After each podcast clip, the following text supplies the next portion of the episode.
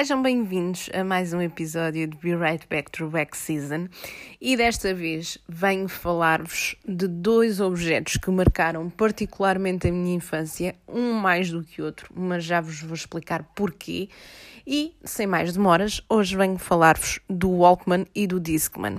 Pois é, uh, para quem não sabe, uh, são, uh, portanto, os antecessores, digamos assim, do iPod, e se calhar iPod já nem vos diz muito, porque o iPod era no fundo o leitor de música da Apple e foi assim que eles se introduziram no mercado uh, em termos de uh, consumo, digamos assim.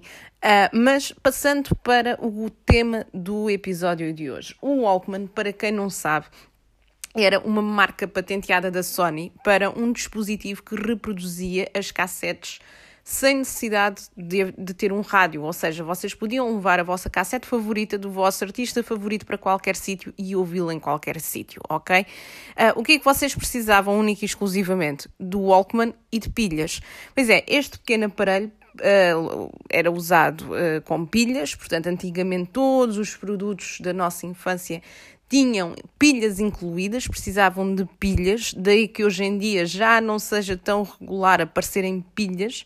Uh, aliás, até se vocês repararem, uh, quando compram uma televisão ou o que seja, as pilhas já vêm embutidas no comando e normalmente vocês nem têm muita necessidade de as mudar porque as coisas também já não se gastam com tanta facilidade, a verdade é essa. Mas antigamente o consumo de pilhas era muito, muito grande, principalmente por causa dos brinquedos e de todos estes dispositivos portáteis que estavam a aparecer, nomeadamente o Walkman. E o Walkman, uh, portanto, eu disse-vos há bocadinho que vocês precisavam apenas deste aparelho aparelho, mas também precisavam, obviamente, da cassete para poderem ouvir música. Este aparelho foi muito, muito popular nos anos 80 e 90. Eu sou-vos sincera, não tinha ideia de que era tão antigo. Eu estive a pesquisar eh, e o primeiro Walkman surgiu em 1979 no Japão, ou não fosse ele uma criação da Sony ok?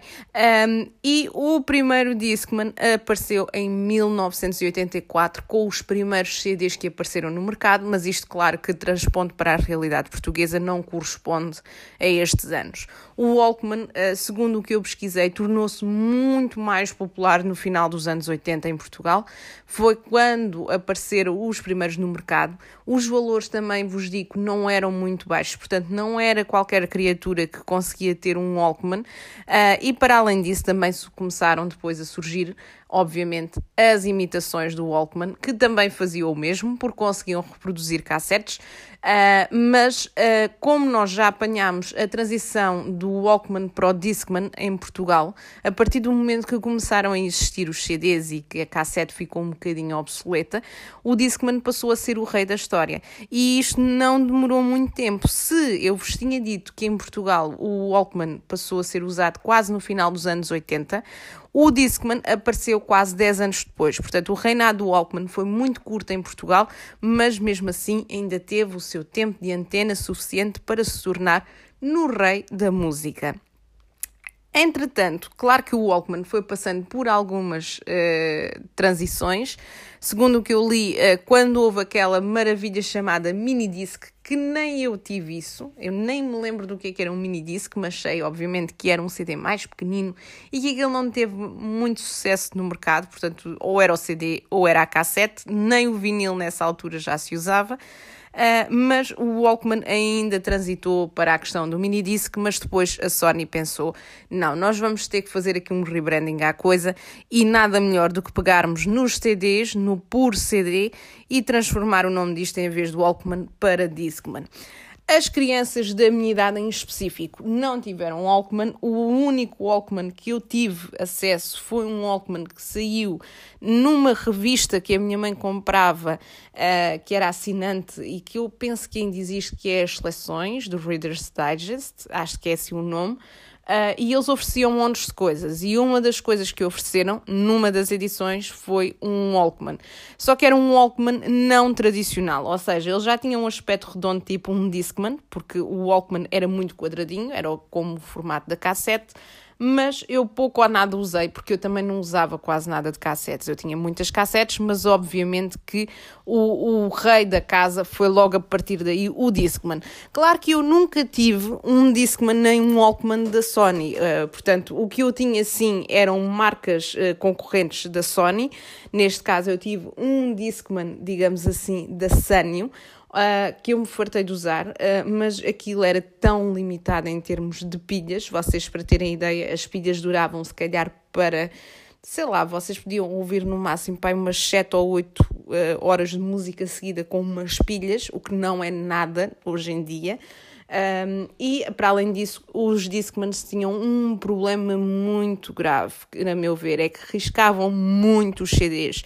Uh, eu lembro-me que estraguei alguns CDs uh, ah, e também me levou um bocadinho a fazer as cópias dos CDs, a fazer o chamado uh, CD RIP, como nós dizíamos antigamente, para ter o original salvaguardado e utilizar apenas o, o CD fa falso, digamos assim, no Discman para não correr aquele risco de ficar sem o CD, porque houve dois CDs, pelo menos, que eu me lembro que ficaram riscados porque aquilo era muito volátil, ou seja, bastava vocês carregarem um pouco, aquilo tinha uma tampa que se abria e vocês introduziam lá o CD como se fosse um rádio ou uma aparelhagem. A questão é que ao vocês andarem com aquilo na mão, porque aquilo tinha que andar na mão ou dentro de uma mochila ou o que fosse, aquilo carregava em cima do CD e o leitor, ou seja, o próprio laser acabava por riscar muito o CD.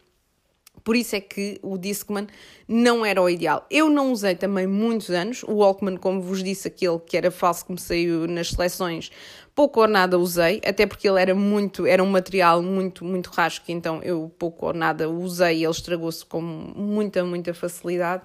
Uh, o Discman uh, ainda, ainda usei, ainda o tenho. Uh, mas não, não é nada que eu vos diga que fosse espetacular, até porque depois os fones que vinham embutidos com aquilo não davam para ouvir grande coisa, eram fones, estragavam-se ao fim uh, de, de alguns dias, dependendo da utilização que vocês faziam, mas eu estragava muitos fones e ainda estrago hoje em dia. Uh, e realmente eu lembro-me que depois passávamos àquela fase que tínhamos que ir comprar outros fones e o som já não era o mesmo, e os fones antigamente não tinham o som que têm hoje em dia. Portanto, até ao momento que apareceu o iPod, uh, o Discman acabou por ser uh, um dos meus melhores amigos, uh, digamos assim, mas mesmo assim também não considero que tenha usado muito, porque depois tinha que estar sempre ou a comprar fones ou a comprar pilhas e depois tinha aquele problema que ele riscava os CDs. Não sei se vocês se revêem nisto que eu vos estou a dizer. Eu gostava muito de ouvir a vossa opinião se tiveram um Walkman ou um Discman. Eu, infelizmente, não vos consigo dar a minha experiência do Walkman porque também não tive nenhum, mas uh, nenhum dos originais, atenção, e também não usei o que tive.